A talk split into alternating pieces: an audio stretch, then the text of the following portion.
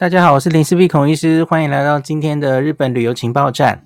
今天是一个特别节目，哈，呃，我们应该可能会分两集来播出。这个大家知道，旅游书啊，旅游书在疫情这三年，当然是因为没有出国的需求，所以出版社就会变得没事干，哈，就变得很惨淡。这个旅游书都不用更新了，因为也不能出国，然后也没有人需要看，哈。那在 Clubhouse 上面聊天的这一两年哦，那有一群朋友，像默克出版社，我相信去日本的朋友一定都几乎看过或买过他们家的书哦，因为他们实在出非常完整很多旅游书，其实也不只是日本的哦。那我自己的话，跟默克旅行社的渊源应该也算是很深，因为我从两千年第一次去自助旅行的时候。我就是拿着他们的书 去去玩的哦，那我就看到他们一路以来，现在到已经二十多年了哦，那个他们的书系越出越多，而且越来越精致哦。那所以我们在疫情前其实就有一些合作嘛哈。那今天我就在想，我们已经筹划大概一两个月了哈，呃，假如想再重新介绍默克哈，他们其实速度很快。把这个几个系列的旅游书都已经很快速做了更新哦。那与其我之前介绍一些旅游书都是我自己在唱独角戏，然后念书给大家听，我其实觉得这样有一点太刻板了哦，就不是很生动。那正好我认识默克的一些好朋友哦，我就跟他们商量说，假如我们来用对谈的方式、聊天的方式，而且是从出版社这一边。从行销、从编辑的眼光来看，然后来告诉大家这一些旅游书是怎么生出来的，我觉得是一个很不错的角度哈。所以我们今天就计划了这一个对谈哈，专访默克出版社。呃，有两位好朋友哈，一个是婉玲，她她在这个 Clubhouse 上的名字叫拉拉哈，她是资深的编辑哈，总应该叫总编了吗？然后啦，我是还没有到总编，OK。总编是我们汪汪，我们家的汪汪。哦，对对对，没错没错。然后另外一个是我，我实际上有一次出访有认识的是妙君，妙君应该主要是走行销嘛，吼。那我们先请这两位小小跟大家自我介绍一下好吗？跟大家打招呼。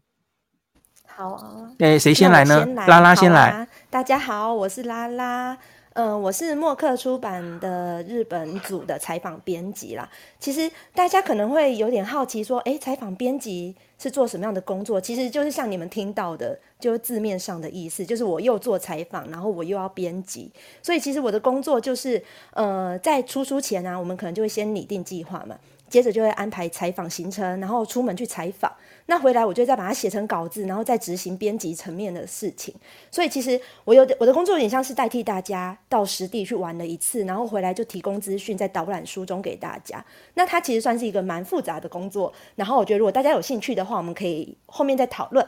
那上面就我介绍喽，接下来换妙君。嗨，大家好，我是妙君，我是默克的行销。刚刚你拉拉你讲了那么大段，我觉得大家可能只会听到你代替大家出去玩的那一段呢，其他都不记得。我讨厌，没有啦。呃，其实行销就默克行销，其实就是有别于编辑，我们就是对于我们现在有的所有的书籍啊、产品，我们去做简单白话讲，就是通路上面的销售。可是因为通路上面的销售，就如刚刚林大有讲到的，其实因为在市场上的东西非常的多啊，那你要如何去让读者知道说我们什么样的书？是给什么样的读者，让他们去触及到说，我该该怎么样选择我最好的东西？所以简单讲就是把书卖掉。但是回过头来，就是其实对于在社内的话，我们就是要对于整个，比如说通路的状况啊，市场的状况，回过头来，我们必须要跟编辑，他其实是一条龙的去知道说，哦，原来现在市场上需要什么样的书，那我们的定位要如何去区隔？那一起去讨论我们这么多的书系要如何去区隔，然后再由他们去采访，大概是这样子。我刚刚也只听到代替大家出去。是不是？我刚刚听完之后，整个只觉得这样子，整个焦点都走一句话，也算是有讲到重点。哎哎，这既然问到编辑了，我们就小小问一下，那个你们所有这些书的编辑啊，都是从台湾过去的吗？有没有可能会找住在日本当地的人啊？嗯，会耶。但其实我们一般都会先以台湾这边的编辑为优先，因为毕竟我们还是要编书嘛。所以，呃，日本当地的朋友们会是有点像是辅助的一个角色，他会帮我们把一些呃日本当地最新的资讯，还有一些最流行的东西，就带回来给台湾的读者。那编辑的部分，我们主要还是在台湾这边来做，因为比较好掌控整个流程跟整个进度。了解，了解。那我们就接下来来进入正题了哈。大家应该已经清楚这个拉拉跟妙君是大概是什么样在出版社里面做的事情了哈。那我们回到现在是二零二三年五月嘛哈，回到一年前的现在，一年前现在时候其实是台湾的第二波疫情对吧？台湾前年有一波很严重的疫情，然后去年五月的这个时候，也不过就是一年前的事。你可能觉得那已经好久以前了哦，可是真的就是一年前，我们开始进入 Omicron 的疫情。诶，有没有觉得好久没有听到这个字了哦？那那个时候台湾疫情还很严重，然后可是又觉得好像呃离真的出发回到日本开放国门有期待，可是也不是很确定是什么时候。那在一年前的现在，我不知道两两位那个木刻出版社当时都是停下来，几乎不能做旅游书的业务嘛，吼。那你们是怎么规划？随着这个日本旅游什么时候可能开放？那你们要怎么样去更新旗下的这么多线的旅游书啊？嗯，我嗯，妙君要说吗？还是我先说？你说。嗯，我觉得，我觉得林大刚刚有提到，就是去年的那时候的疫情啊，其实有点算是蛮严重的。但是我们，因为我们往往总编呢，还有我们社长，其实他们都一直在关记呃关注整个国际的情势，就他们在。针对疫情这一块，其实是一直很用力在注意这一块事情。因为我们其实虽然我们在台湾那时候都封岛嘛，有点像封岛都不能出国啊，然后出国也都要回来都要隔离之类的。但我们其实身边有好多好朋友，他们都在国外生活，所以我们其实一直得到的资讯是，比如说欧美他们都已经都不用在都不用戴口罩，都已经有点像正常生活的感觉。虽然即使是疫情，就有点有点像共存的。所以其实我们那时候其实一直是对于呃要开放国境。这件事情是一直持很乐观的一个态度，所以其实真的回到一年前左右，大概可能到三四月的时候，其实就已经我们就已经在准备了，就已经在准备说好，呃，台湾接下来可能也会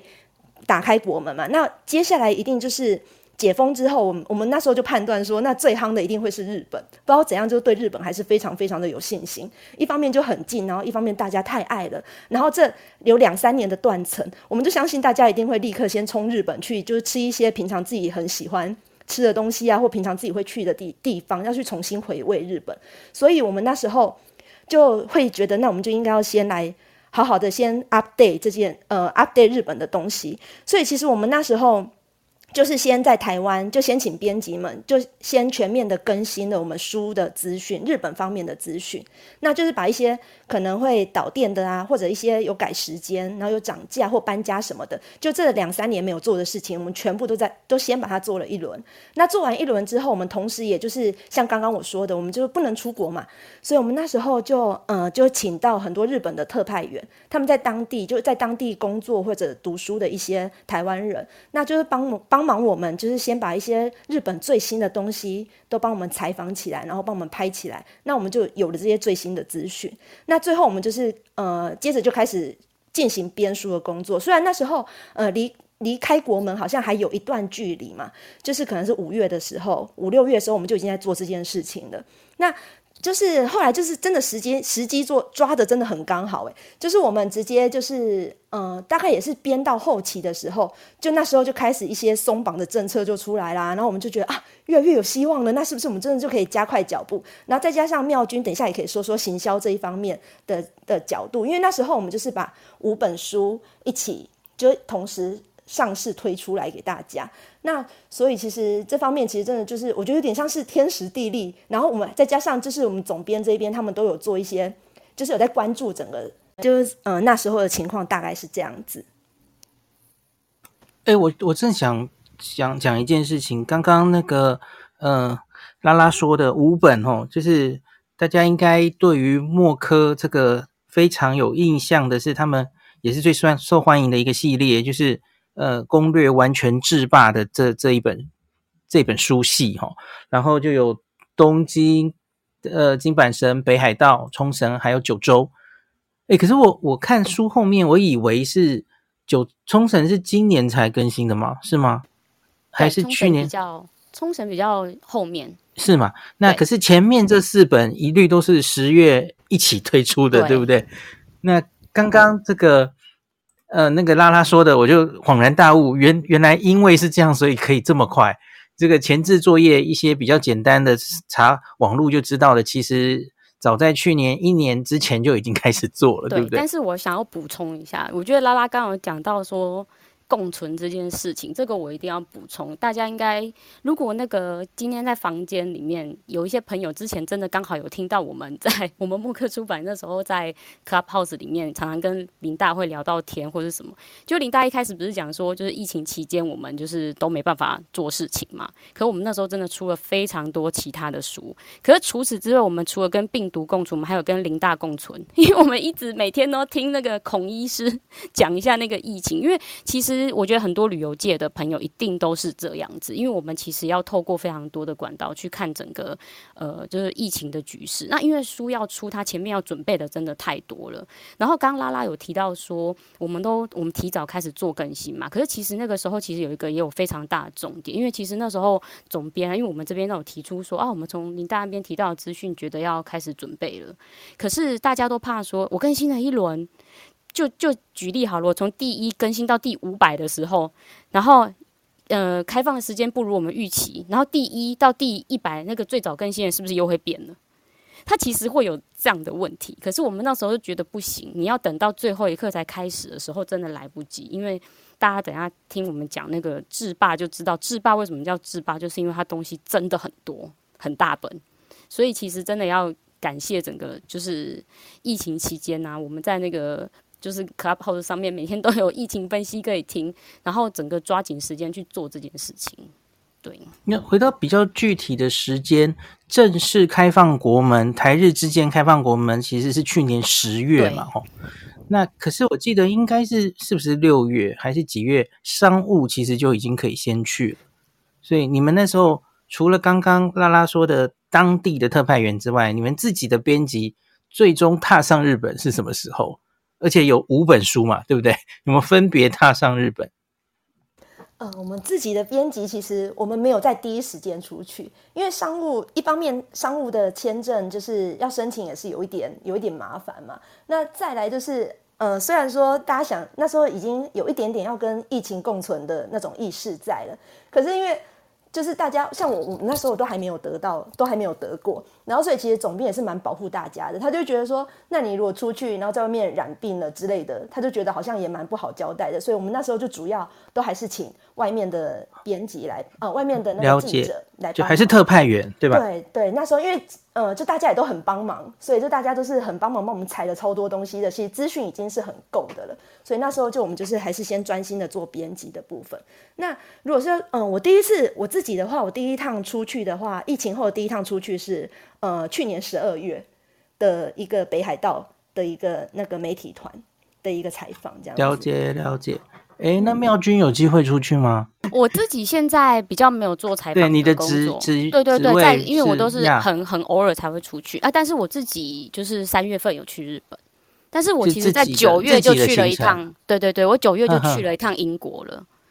哦，OK OK，也是去玩吗？对，也是去呃，算是带家人去参加马拉松这样子。所以整个我们其实就是。还是有在前置上，其实我们都有去亲身体验过。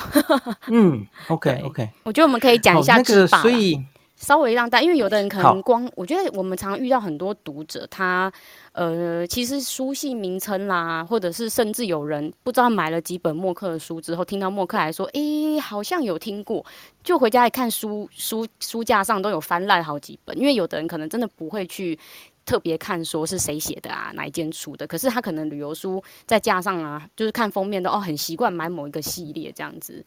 对，可以跟大家再稍微分享一下。呃，我我讲一个印象中就好，因为制霸如同你们说，它内容实在太多了嘛。吼，那在我我先只说东京好了，因为我对东京很有兴趣哦。你你们在这个更新的期间有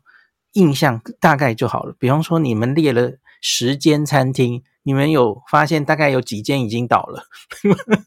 有大概一个比例。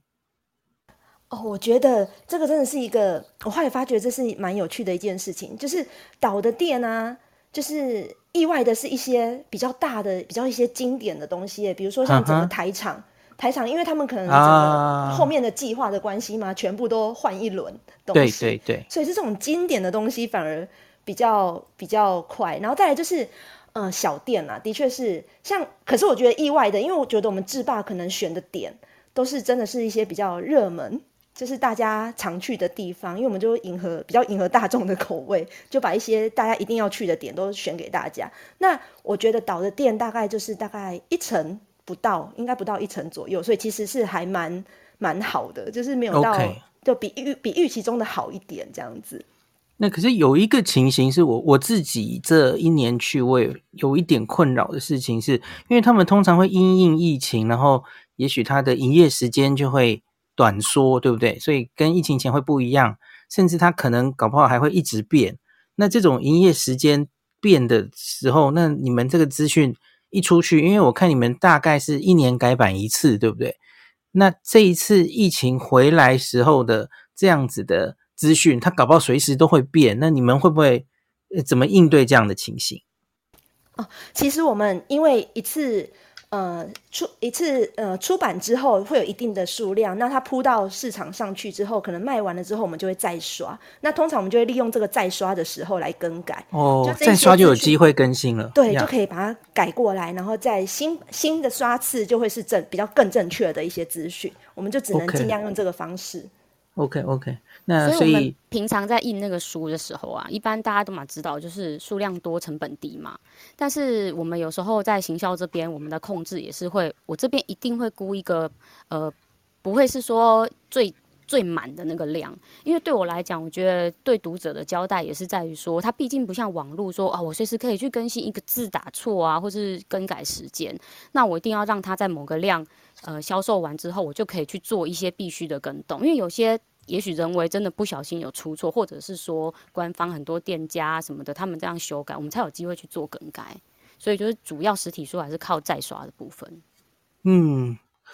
然后我现在正拿着《东京攻略完全制霸》来翻哦，我在想它是不是已经是很新的，所以那个入境的时候哈，不是要用那个 Visit Japan Web，我发现它里面好像已经根本没有写了。因为已经拿掉了，这一点，这一点我我我可以讲一下。这个其实我那时候好挣扎，我们就要不要放，是不是？对，要不要放这件事情？因为我知道他一直在改，一直在改。后来没错，我决定没有放，我决定不要放。哦、放那是 good choice，因为他一直改。对，他真的是变得太快了。然后我常常可能今天知道之后，我把它写好了，然后还没放进去，都还没排版，它又变了。那我就想说。那这样子真的是要放吗？然后就挣扎了好久，就决定都不放。对，这种一日数变的东西，这个网络的文章比较适合，因为一下就改掉了哈。要放进书上就会觉得比较挣扎。没错，我们就想说，等之下接下来真的比较稳定之后，像现在已经比较稳定了嘛，可能接下来的就可以考虑。几乎跟原来差不多了。对呀、啊，所以就可以就是再回到以前的流程，在上面告诉大家怎么进去，这样子。没错。那这个。五五本就是《东京攻略完全制霸》的这五本哦，我其实从以前就有蛮呃一个很想问你们的吼，因为很多景点、很多餐厅、住宿，你们会怎么样的基准来挑这些餐厅或这些介绍给大家的点呢、啊？都是从哪里呃收集资料来决定要收入哪一些东西？哦，那这个我可以先简单的说一下，就是其实 其实我其实平常就是会呃关注很多日本各处的旅游情报，那我就会加很多这种，比如说 FB 啊，或者是呃像林大的日本旅游自助中毒者的这些，我就潜水在里面，然后就每天都看大家分享的文章，然后就会知道，比如说有很多地方就是什么东西是大家有兴趣的。然后什么样的东西是最近的话题？那这种东西在我们在更新的时候，就会尽量把它新选进来。然后再就是，其实也会一直很、很、很用力的参考一些日本的最新的资讯，就一些情报志，其实我们也都会买来参考。那我们会自己再加上有一些可能是我自己的私心，比如说我们其实台湾还蛮多人去日本会是喜欢一些什么吃茶店啊、咖啡厅啊，或者是购物商场。那这些东西一旦有一些新的百货公司就是成立了，那这种东西我们绝对就是要选进来介绍给大家。所以其实是有一点像是，呃，我们大概知道读者喜欢什么样的东西，然后再加上一点我自己喜欢的东西，就会把它选进来放进来。那有一个很有趣的问题是，比方说你会选进很多美食，那你们会不会？一定要自己去吃过，然后觉得怎么样，然后照一个照片，然后才会回来把它刊登上去，会会这么高纲吗？会，会，我们会吃，我们当然会吃。我们的照片里面的照片，嗯、呃，几乎都是我们自己，就记者有实实地去采访，都要去采访过。哇，那对，哇，帮大家去玩玩的这么彻底哦。刚开头没错，吃也吃讲的很清楚了。对啊，所以其实我跟大家，我在顺便跟大家闲聊。我记得我那时候刚进公司的时候，我第一年就胖了呃三到五公斤，就直接就胖起来。对，幸福肥。然后就后来就觉得这是根本就职业伤害，因为我们就是一直吃，然后吃的很饱，还是要继续吃这样子。哎，这想起来其实是蛮大一个工程哎，因为你看每一个啊、呃、美食一个店家，他在书上其实就那也许是一一两张照片，几行字而已。哎，可是你就是要去自己吃过这样子，我、啊哦、这其实真的是大工程哎。对啊，但我觉得一方面也是默克也有有，就是我们常年就是有有这些资料啦，因为大家也知道更新的时候也并不可能是全部都更新嘛，嗯嗯就还是有一些是比如前辈吃的啊，妙君去吃的 OK OK 的东西，大家集合在一起 推荐给大家的这样子。好笑，其实这个也是就是社方这一边的一个算是专业跟优势啦。就是真的不是十年来都拉拉一个人吃的啦，因为其实很多东西它其实真的是前辈吃的 哦，也对，就，就是一个累积下来的嘛，一个一直更新嘛。那像其实像这一次我们制霸这样子这么快速的更新，那光是日本的抬头，刚东京啊、金阪神、北海道九州，那时候同时上市的时候，一本不是日本就是首尔这样，那他怎么可能就算再怎么想吃，他现在也不可能去采。或者是去收集这么多地方，那像这种东西，它一定同时进行，那就会有我们的外稿啊，或者是有有的是以前的同事的东西，那确定说哦，这个我我确定其实也有吃过，或者是有听谁说过还不错，那把它资料保留，但是去做一些资讯的更新，对啊，所以就是大家用脚走出来，用嘴巴吃出来的制霸这样子。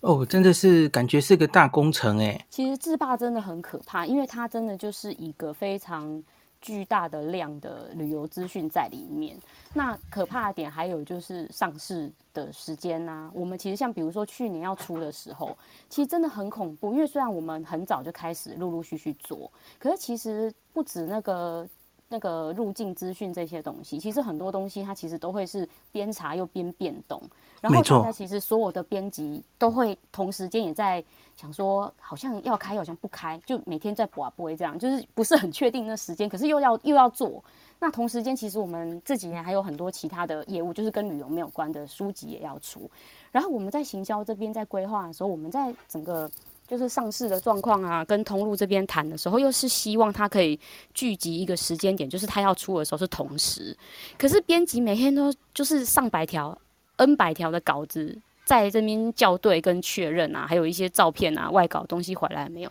所以其实那个心脏很大，可我超我们真的就会很怕说，你谈好的东西，就这五本里面只有一本，它突然跌倒了，我们真的就会就就要出去跪耶，就是真的是很恐怖。可是那个那个时候那个时间点，我相信真的所有的旅游业啦，不是只有旅游书这一块，大家其实都是这样子在在工作的。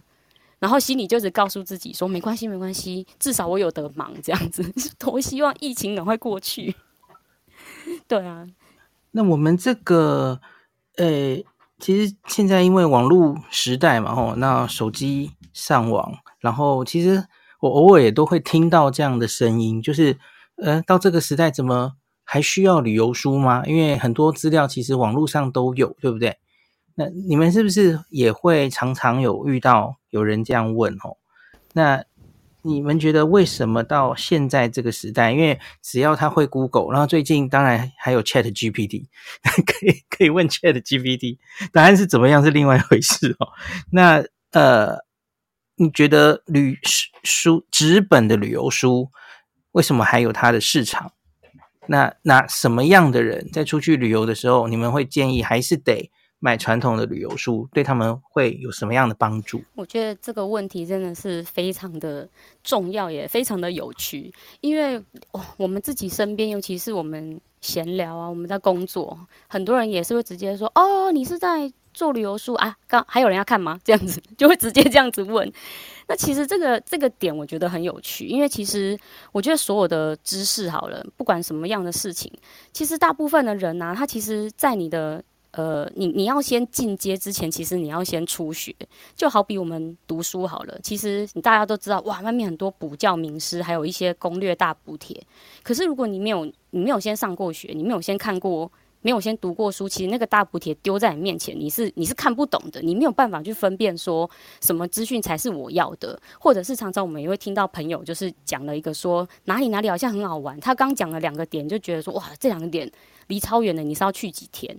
我觉得这个就有点像是学生考试的时候，老师就跟你说今天 open book，结果那个书打开的时候，你不知道答案在哪里，你就没读书，你就不知道答案在哪里。我觉得这就跟旅游，就是在广大的那个旅游资讯里面，你如果说呃你没有你没有先熟悉那个东西，其实你是找你网络文章给你一堆，其实很多人是没有办法做判断的。所以其实这也是为什么，其实旅游书尤其是在。呃，去年到今年，老实说，我觉得大家其实心里面默默都很多人都会觉得说，诶，他可能原本日本他也算熟了，不是超熟的啦，不能像什么林大或者像拉拉这种就已经去非常多次，就是去到像比比那个厨房还近的这种，他其实太久没去，他就会觉得慌慌的。我就觉得我好像应该要买一本书来看，那更别说是说有的人他是日本很熟，可是讲到欧洲或美国的时候，其实他不了解的时候，他就突然觉得说：“诶，那个网络资讯我看了也不知道他在写什么，我好像拿本书来看。”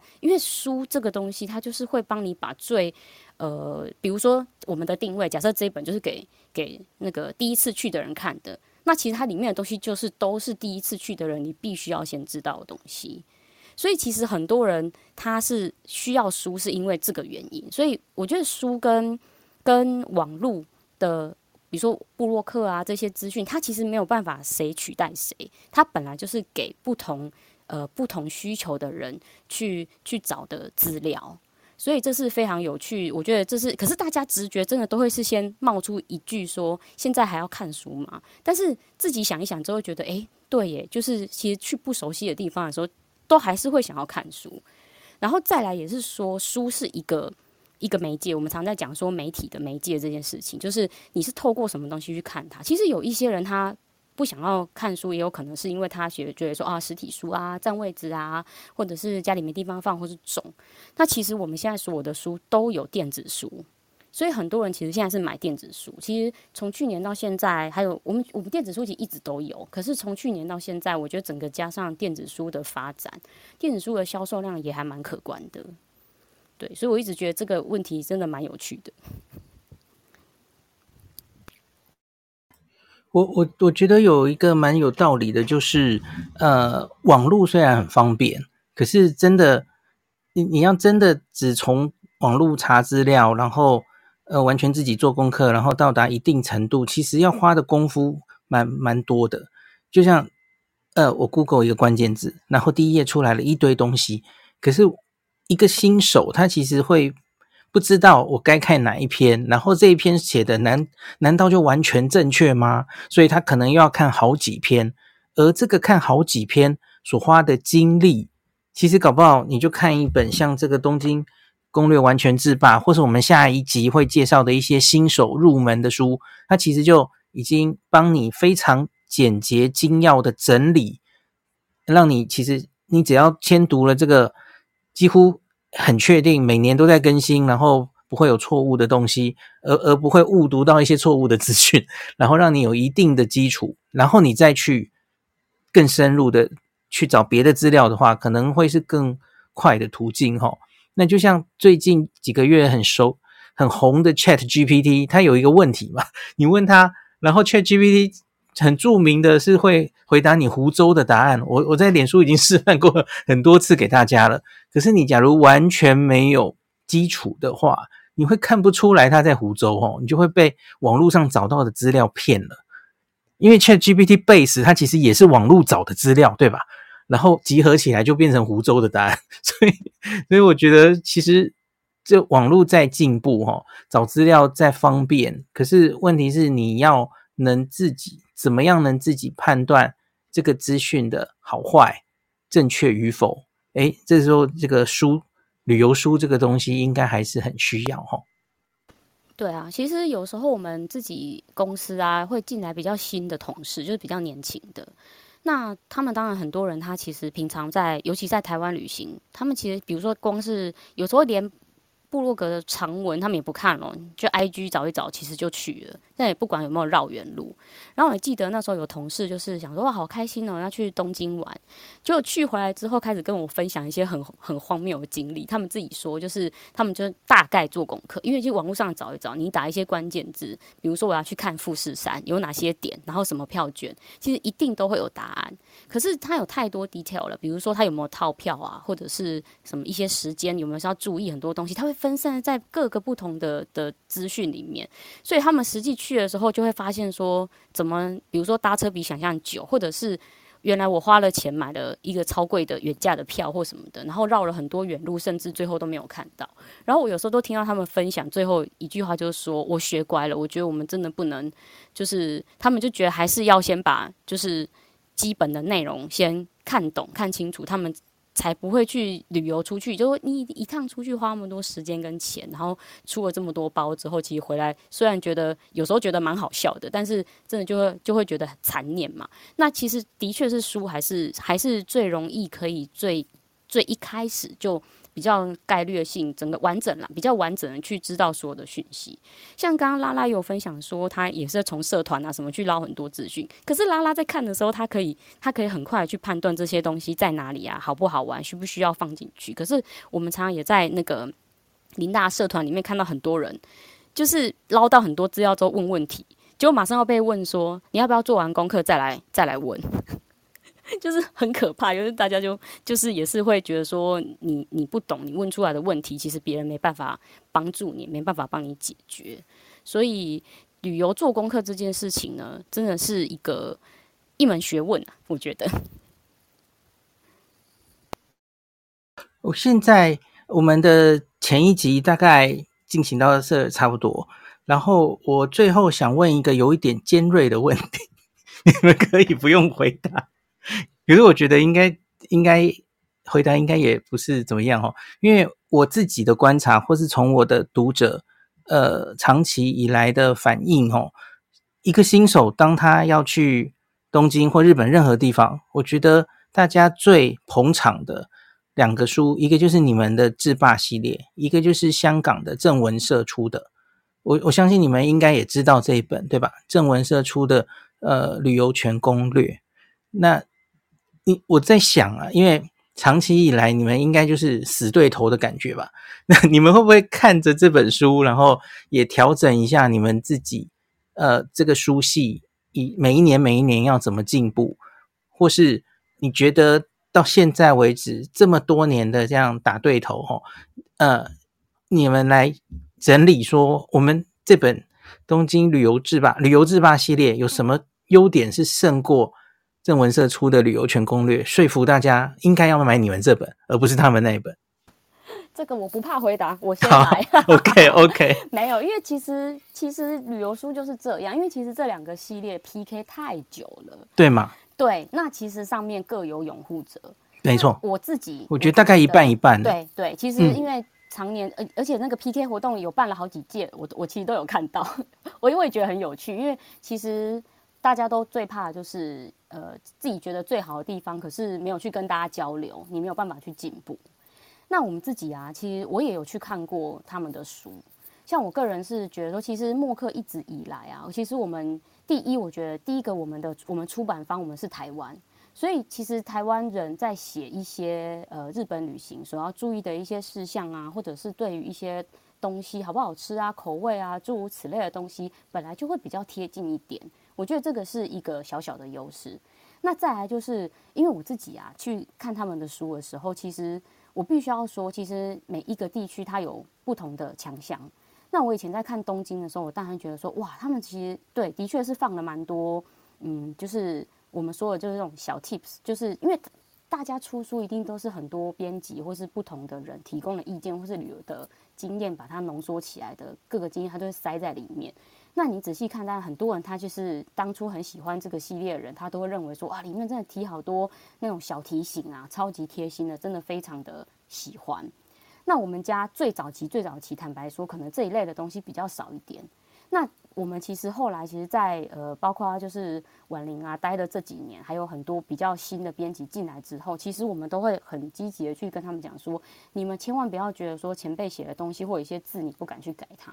你实际有出差你的感受，或者是你觉得要提醒大家的这些东西，你就大胆的把它整个删掉，全部都重写，然后去放这些东西，让里面的东西就是。不要去想说，哎，我是不是只是一个小编而已？我我可以去做主写我的观点嘛？就是把你这个专业的观点全部写下去，就是这是这个是在嗯书里面，其实它是一个很大的优势。那再来一个最大的优势，一直我们也是我们最引以为傲的，其实我们的排版非常非常的厉害，因为资料多的东西，其实最怕就是排版乱、密密麻麻或是看不懂。那因为我们的美编啊，其实在这个部分是非常非常强的，而且都是很资深的，所以我们的书啊，其实在后来，其实你放很多的，不管是那种小 box 啊，就是我们讲的那些。插图的或者是补助的那个说明那些的，其实那个最怕就是你整个书的逻辑跟脉络。其实你看到最后，你会觉得说：“哦，我看这一本书页数这么多，文字又这么多，好累。”我所以在排版的部分，其实也是一个我们我们其实非常非常大的强项。那其实有很多就是在 PK 的时候的一些拥护者，其实对于这一点是蛮给我们肯定的。对，我我觉得这个是我们蛮引以为傲的地方。那我想拉拉那边应该有什么就是可以分享的。呃，我自己呀、我自己会觉得，其实呃，香港那边正文社他们在选的点啊，他们会，我觉得香港人真的太爱日本的食物了，所以他们几乎都是在讲吃的东西，他们吃的东西做得非常非常的仔细。那我就会觉得我们我们自己的书的强项啊，就是我觉得我们比较平均一点，我们在吃喝玩买上面都很平均的去做一些分配，就我觉得它不会有点像是变美食制的感觉。那我们我觉得我们就是虽然吃的东西没有那么用力，但是我们在景点的部分，我们是会尽量希望可以让大家可以去玩更多东西，就是不只是只有在吃方面。所以我觉得这是嗯，可能有一些人喜欢我们的原因，也是因为我觉得我们的景点可能是比较多元一点的。然后还有就是一样，就像妙君刚刚提到的，就他们的排版可能他们的逻辑嘛，跟我们比较不太一样，所以有时候其实会有一点，有一些会觉得好像有点小乱的感觉啦。那真的就是我们，我也是觉得我们的排版就是真的是比较清楚，然后整整本书的架构也是呃分区开始啊，然后到里面的一些呃东西的说明，我就觉得好像是比较简单一点，比较容易看得懂这样子。我觉得还可以补充的一个就是，终究那是香港的编辑嘛，吼，那所以他们偶尔有一些文字是用港式国语、港式中文写出来的，偶尔会稍稍看不懂了，吼。那所以，可是我觉得他们后来好像有比较修正，因为这本书其实是所有华文的世界他们都会销售的，他们有特别修正这个。我觉得早年有比较严重一点，今天。的第一集我们就到这里好了哈。那最后就是提醒大家一个资讯好了，莫科他们出版的这个攻略完全制霸系列哈，五个地区东京、金阪神、北海道、九州、冲绳已经全数更新完毕哦。然后现在在博客来的网络书店，它到六月六号之前，墨科系列的书系哈，这个两两本七五折，这一直到六月六号有一个长期。的特价哦，假如大家暑假想出去玩，去哪里玩，可以上去看看，因为好多书，除了最新的书，好像几乎全部都可以两本七五折都纳进去了哈。那墨科其实不只是出日本，那你要去世界的别的地方玩，他们也有很多书哈，也都在陆续更新中。那大家可以参考一下，特别是到五月二十七号，大家知道这是博客来的会员日嘛哦。所以在六月六号之前，那的时机，五月二十七大概是一个你可以考虑购书，把心里想要买的书趁这个时候购入的好时机。那今天就先讲到这里。感谢您收听今天林氏璧孔医师的日本旅游情报站。疫情后的时代，孔医师回到旅游部落客林氏璧的身份，致力于推广安全安心的日本旅游，随时为您送上最新的日本旅游资讯。如果你觉得这个节目对你有帮助，喜欢的话，欢迎你推荐给身边的朋友，或是在 Apple Podcast 上面留下评价，也可以留言五星评价，好像每天都可以留哦。行有余力的话，欢迎您赞助林氏璧孔医师喝杯咖啡。如果你想看到更多林氏璧发的日本旅游资讯，欢迎你加入脸书上的日本自助旅游中毒者粉丝专业，或是我也有 LINE 的官方账号 Telegram、Instagram，这些连接都在 Podcast 前面，我的电子名片里，可以在一个页面就看到我所有的发声管道，都欢迎您加入。那我们就下一集再见喽。